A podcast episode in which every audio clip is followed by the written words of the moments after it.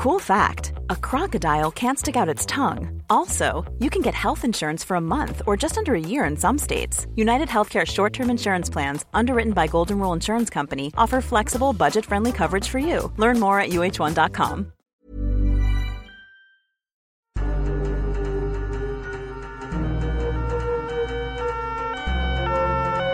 Les grandes affaires criminelles de nos régions, les grands procès, les cold cases, des témoignages, des décryptages, des récits, crimes et mystères, des Alpes jusqu'à Marseille, c'est le podcast fait divers du Dauphiné libéré.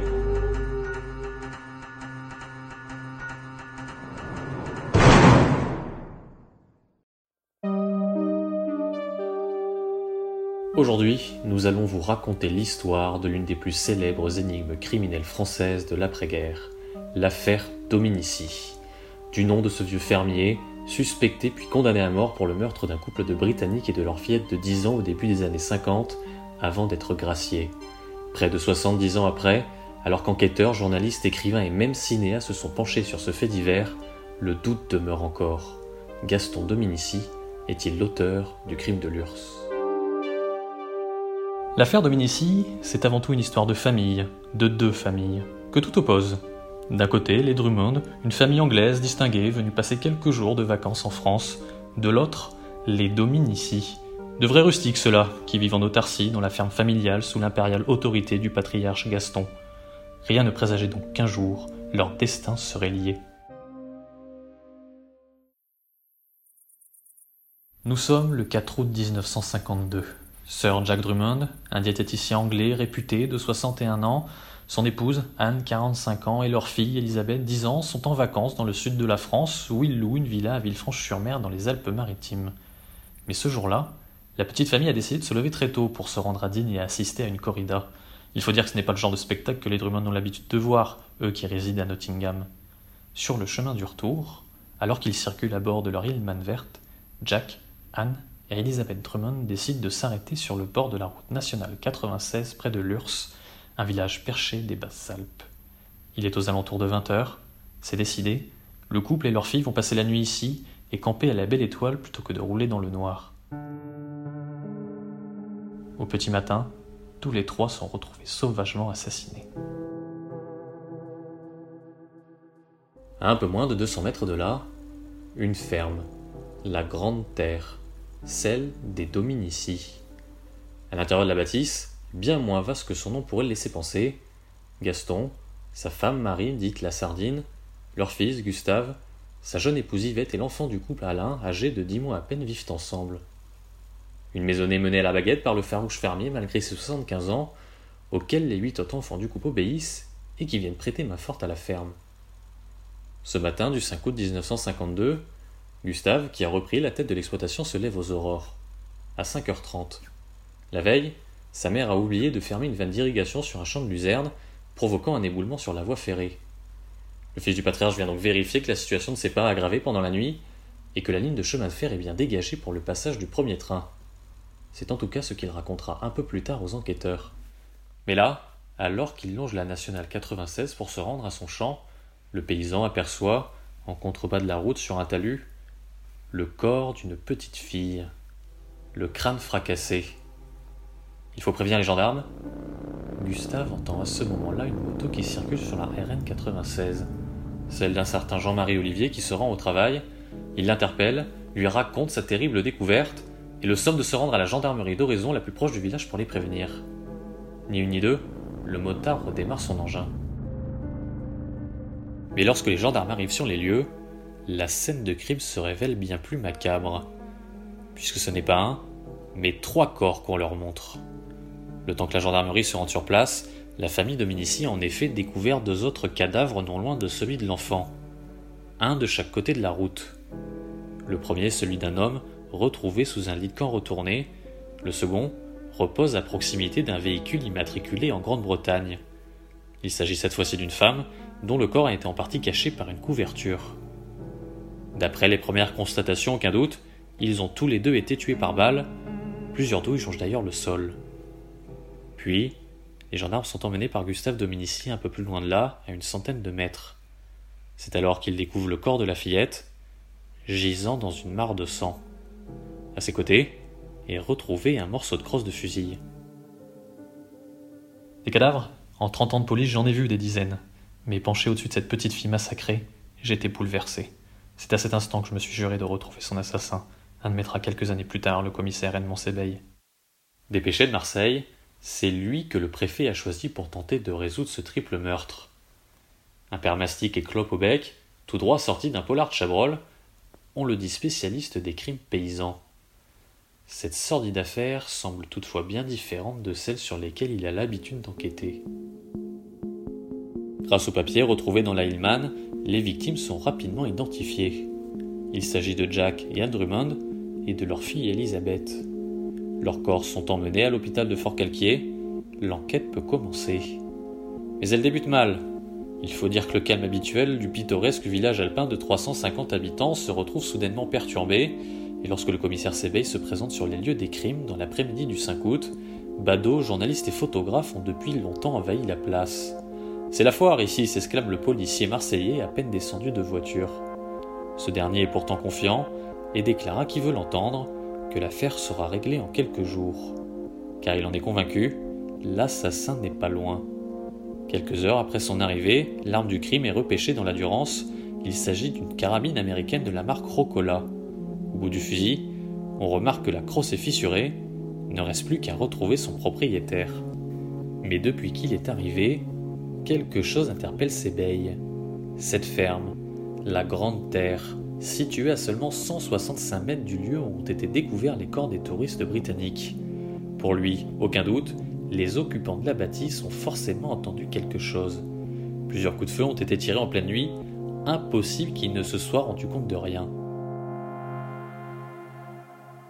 Il décide de les interroger.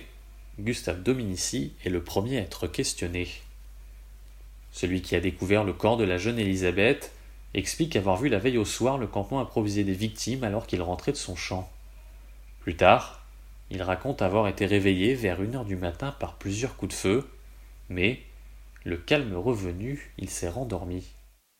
Edmond Sebeil s'attaque ensuite aux autres membres de la famille Dominici. C'est alors qu'il fait la rencontre de Gaston. Le patriarche n'est pas très causant, préférant le patois au français, mais lui aussi reconnaît avoir entendu des détonations cette nuit-là, et comme son fils, il n'a pas daigné aller voir ce qu'il se passait dehors. Les épouses confirment les dires de leur mari.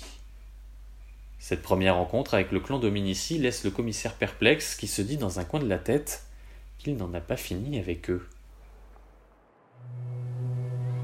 Deux jours plus tard, le 7 août 1952, les obsèques de la famille Drummond se déroulent au cimetière de Fort Calquier.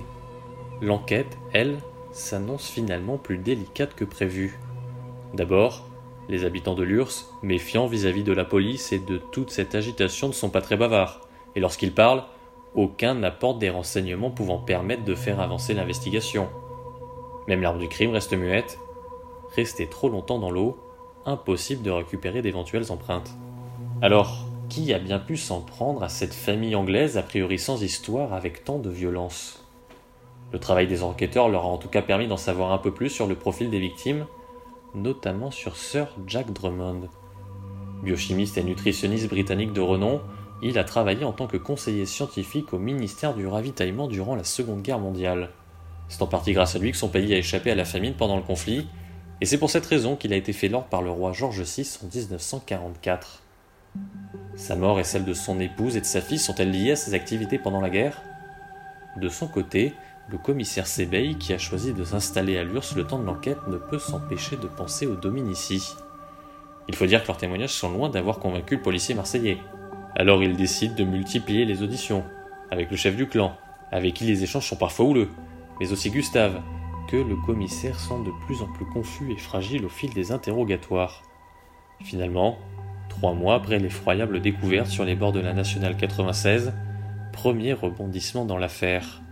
Paul Maillet, un cheminot de la SNCF et ami d'enfance de Gustave, révèle que ce dernier lui aurait confié que la petite fille était toujours vivante au moment où il l'avait découverte. Interrogé, Gustave avoue, la fillette poussait de longs râles. C'est comme ça qu'il l'a trouvée. Pourtant, il n'a rien fait pour la sauver. Condamné pour non-assistance à personne en danger de mort, il est écroué de mois à la prison de Digne. Si cela ne prouve en rien la culpabilité de la famille Dominici dans la mort de celle des Drummond, cela conforte Sebeil dans son idée que les paysans ont des choses à cacher. Et pendant près d'un an, plus rien. Jusqu'en novembre 1953, lorsque l'un des petits-fils de Gaston Dominici, Roger Perrin, dit aux policiers que Gustave aurait bougé le corps d'Anne Drummond et récupéré des douilles avant l'arrivée de la gendarmerie. Gustave est une nouvelle fois interpellé, puis placé en garde à vue, et une fois encore il avoue les faits. Et une fois encore, la famille Dominici est fragilisée par ces révélations. Alors Edmond Sébilly et ses hommes les cuisinent, un par un, pendant quatre jours, et le 13 novembre 1953, Gustave craque et balance. C'est son père, Gaston, qui a tué les Drummond. J'étais à bout. Il me disait Si c'est pas ton père, c'est toi. Si c'est pas toi, c'est ton père. Et puis, ils m'ont mis un pétard sur la table. Ils m'ont dit Tu n'as qu'à te tirer une balle dans la tête, comme ça on n'en parlera plus, confiera-t-il plus tard, le 28 novembre 1994, au Dauphiné libéré. Clovis, l'un des autres fils de Gaston Dominici, confirme les propos de son frère aux enquêteurs. Il ne manque plus que les aveux de Gaston, mais c'est un coriace celui-là.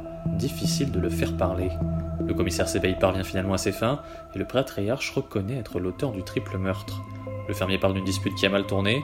Il prétend avoir vu Madame Drummond se déshabiller puis avoir eu un rapport sexuel avec celle-ci. Réveillé par leurs ébats, Jack Drummond aurait alors pris à partie le vieux Gaston qui lui aurait tiré dessus pour se dégager. Mais quelque chose ne colle pas.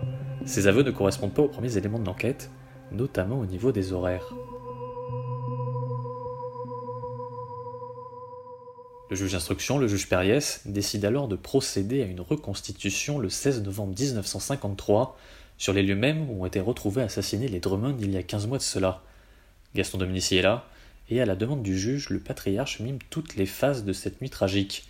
Il reproduit chaque meurtre, quand, soudain, le vieillard se met à courir, enjambe le parapet du pont de chemin de fer et s'apprête à sauter, mais il est rattrapé de justesse par des policiers.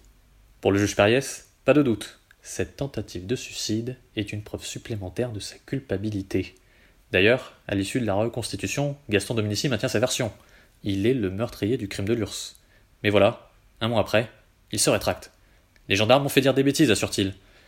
Alors on interroge de nouveau les Dominici, Gustave, Yvette, Clovis, mais chacun multiplie les déclarations contradictoires et mensongères au cours de leurs auditions. À son tour, Gustave revient sur ses aveux et retire les accusations portées à son père. Clovis, lui, maintient ses propos mais donne une nouvelle version. De son côté, au cours d'un nouvel interrogatoire, Gaston accuse cette fois-ci Gustave d'être le meurtrier. Malgré les rétractations de Gaston, qui crie son innocence, mais aussi les faiblesses et les zones d'ombre du dossier, le chef du clan Dominici est renvoyé devant la cour d'assises des Basses-Alpes en novembre 1954. Dans la petite salle du tribunal de Digne-les-Bains, envahi par les journalistes français mais aussi étrangers, l'ambiance est surchauffée. Dans le box, Gaston épate la galerie. Il faut dire qu'en matière de rouerie, cet illettré capable de traiter d'esprit se pose un peu là, et ne mâche pas ses mots quand il s'agit de parler de sa famille. Clovis, c'est un fameux faux témoin, un beau merle. Gustave, c'est un brigand. Vous voyez dans quel état il met la famille. C'est pas un homme, il a renié sa mère, il veut voir mourir son père. Tu as fait salaud, un péché mortel d'accuser ton vieux. Regardez-le, il a laissé les champs les travailler, il laissait la luzerne se pourrir, et de reprendre contre ce fils indigne. Regarde-moi, bandit, la vérité tu dois la dire, moi je suis franc et loyal. Allons, parle donc, crapule. Malgré ça, il ne parvient pas à convaincre les jurés, et le 28 novembre, après 11 jours de procès, le vieillard est reconnu coupable du meurtre des épaules Drummond de leur fille condamné à la peine de mort. Avant de quitter la salle d'audience, emmené par les policiers, il ne peut s'empêcher de crier. Et salaud Il est alors incarcéré à la prison de Digne, puis transféré au Baumet à Marseille. Mais le sentiment des observateurs à l'issue du procès est mitigé. Entre les témoignages contradictoires des Dominici, l'enquête qui paraît avoir été bâclée et l'absence de preuves matérielles, beaucoup se posent encore cette question. Gaston Dominici est-il vraiment le meurtrier? L'écrivain manosquin Jean Giono, venu assister au procès, résumera dans ses notes le sentiment quasi général. Je ne dis pas que Gaston Dominici n'est pas coupable, je dis qu'on ne m'a pas prouvé qu'il l'était.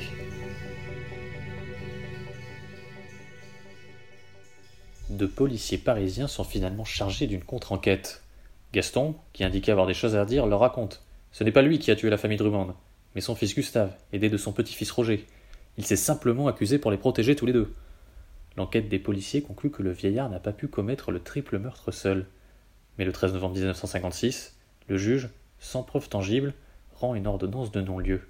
Le 3 août 1957, le président René Coty commue la condamnation à mort de Gaston Dominici en travaux forcés à perpétuité, elle-même transformée en prison à vie en raison de l'âge du détenu, âgé de 80 ans. Puis, le 13 juillet 1960, le président Charles de Gaulle gracie celui qui est alors le plus vieux prisonnier de France. Il quitte la prison le lendemain et s'installe chez sa fille Clotilde à Montfort où il est assigné à résidence. En 1962, il entre à l'hospice de Digne, puis meurt le 4 avril 1965 à l'âge de 88 ans. Éclatant symbole d'une erreur judiciaire, Gaston Dominici, des films avec Jean Gabin puis Michel Serrault, des livres ou encore des documentaires prennent en tout cas sa défense, alors que les plus folles hypothèses autour de la mort de Jack Drummond et de ses proches ressurgissent. A-t-il été exécuté par une équipe de tueurs pour le compte des services secrets soviétiques? C'est en tout cas la thèse défendue par le journaliste William Raymond. Pour un écrivain anglais, la famille Drummond aurait été assassinée par un ancien espion allemand. Le temps passe, sans apporter l'oubli ni l'apaisement. Alain Dominici, le petit-fils du patriarche, a remué ciel et terre pour obtenir un procès en révision. Peine perdue, la Cour de cassation referme le dossier, mais pas la mémoire populaire. 70 ans après, au-delà des tombes et des tribunaux, les mystères de la Grande Terre demeurent.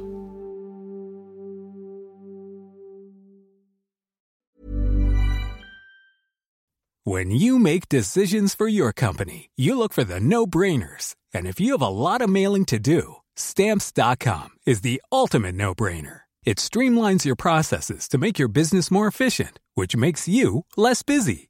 Mail checks, invoices, legal documents, and everything you need to keep your business running with stamps.com. Seamlessly connect with every major marketplace and shopping cart.